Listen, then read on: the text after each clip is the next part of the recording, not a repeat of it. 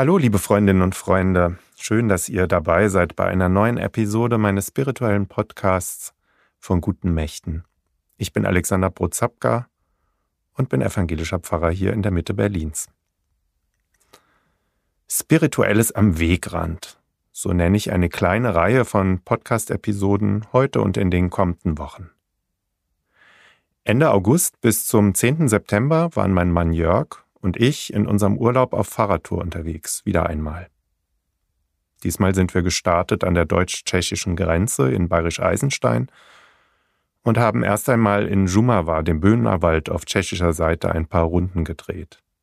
Dann ging es den Fluss Regen entlang bis nach Regensburg. Von dort ein paar Tage über Ingolstadt und Ulm an der Donau entlang bis nach Donaueschingen, wo sich eine der ziemlich zahlreichen Donauquellen befindet.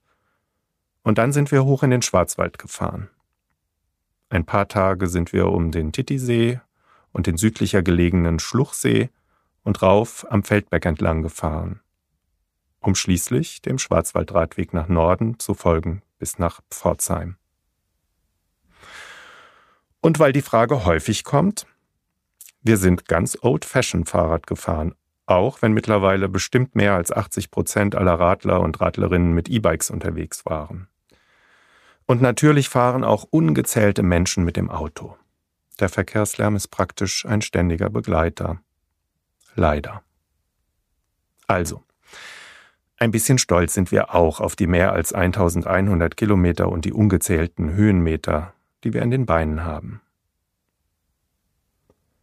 Am Wegrand ist uns immer wieder einmal etwas begegnet, was mich, was uns berührt hat.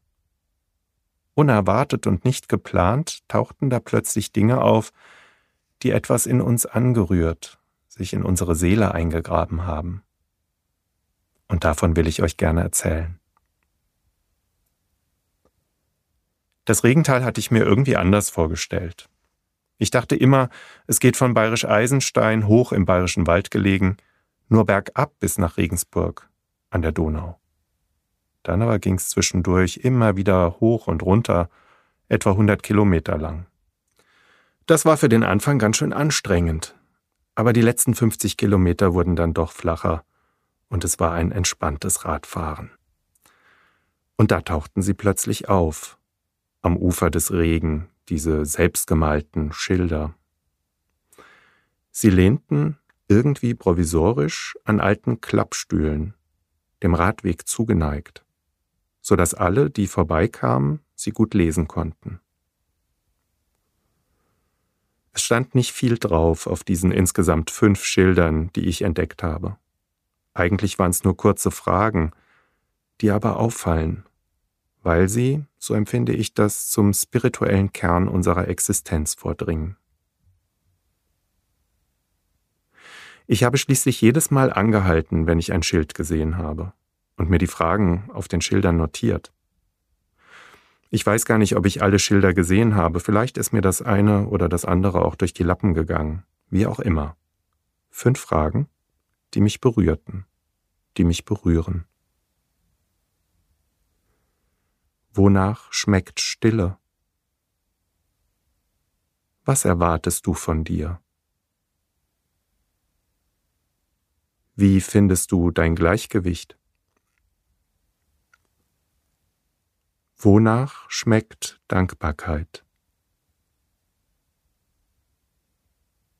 Was tut dir auf Dauer gut? Ja, liebe Freundinnen und Freunde, das hat mich getroffen. Was erwarte ich eigentlich von mir? Erwarte ich überhaupt etwas oder schwimme ich nur mit dem Strom mit? Und überrasche ich mich manchmal auch selbst? Was wirft mich aus der Bahn? Und wie finde ich dann mein Gleichgewicht wieder?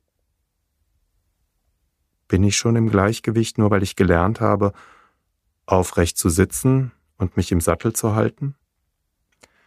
Was tut mir, was tut dir auf Dauer gut?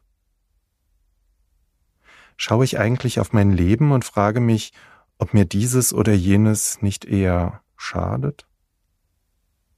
Und vielleicht ja nur eine kurze Befriedigung bringt? Wie gesagt, diese fünf Fragen haben mich getroffen Sie sind in mich eingedrungen und irgendwie mit mir mitgefahren auf den kommenden etwa 1000 Kilometern. Und sie bewegen mich noch heute, denn es sind ja auch meine Fragen, die dort ein unbekannter Mensch auf große Schilder aufgepinselt hat. Zwei der fünf Fragen sprechen vom Geschmack. Wonach schmeckt Stille? Und wonach schmeckt Dankbarkeit? Schmecken, verkosten, durchkauen. Ich meine eine Ahnung zu haben, was, wer auch immer diese Fragen gestellt und aufgeschrieben hat, damit gemeint ist. Wenn ich etwas wirklich schmecke, auf der Zunge zergehen lasse, dann braucht das Zeit und Ausdauer. Und auch Genuss. Die kurze Stille und die schnelle Dankbarkeit, das geht irgendwie nicht. Gut Ding will Weile haben, heißt's ja auch. Dankbarkeit und Stille sind kein Fast Food, sondern müssen durchgekaut werden. Dann gibt es bestimmt auch die Sehnsucht nach mehr. Mir fällt ein Spruch von Ignatius von Loyola ein. Er hat im 16. Jahrhundert gelebt und den Jesuitenorden begründet. Auch darin geht es um Schmecken, Verkosten, den Geschmack. Ignatius schreibt, Nicht das Vielwissen sättigt die Seele und befriedigt sie, sondern das Verspüren und Verkosten der Dinge von innen her. Vielleicht hat derjenige, hat diejenige, die die Sätze auf die Schilder aufgeschrieben hat, ja den Spruch von Ignatius gekannt. Jedenfalls wird dieser Mensch wissen, dass es in unserem Leben nicht um Wissensanhäufung gehen kann, sondern darum, Dingen auf den Grund zu gehen, indem ich sie von innen her verkoste. Warum nicht auf der Stille und der Dankbarkeit herumkauen sie schmecken und spüren und ganz tief in mich aufnehmen. Ich bin mir sicher, diese Mahlzeit kann mich, kann dich mehr verändern als alles Wissen, das wir in uns hineinfressen. Vielleicht, liebe Freundinnen und Freunde, berühren diese fünf Fragen, die uns auf dem Weg am Regentalradweg begegnet sind, ja auch euch, und ihr kaut noch ein bisschen weiter darauf rum. Daher nochmals zum Schluss. Wonach schmeckt Stille? Was erwartest du von dir? Wie findest du dein Gleichgewicht? Wonach schmeckt Dankbarkeit? Was tut dir auf Dauer gut? Ich wünsche euch eine gute Woche. Tschüss, bleibt behütet auf euren Wegen. Euer Alexander Prozapka.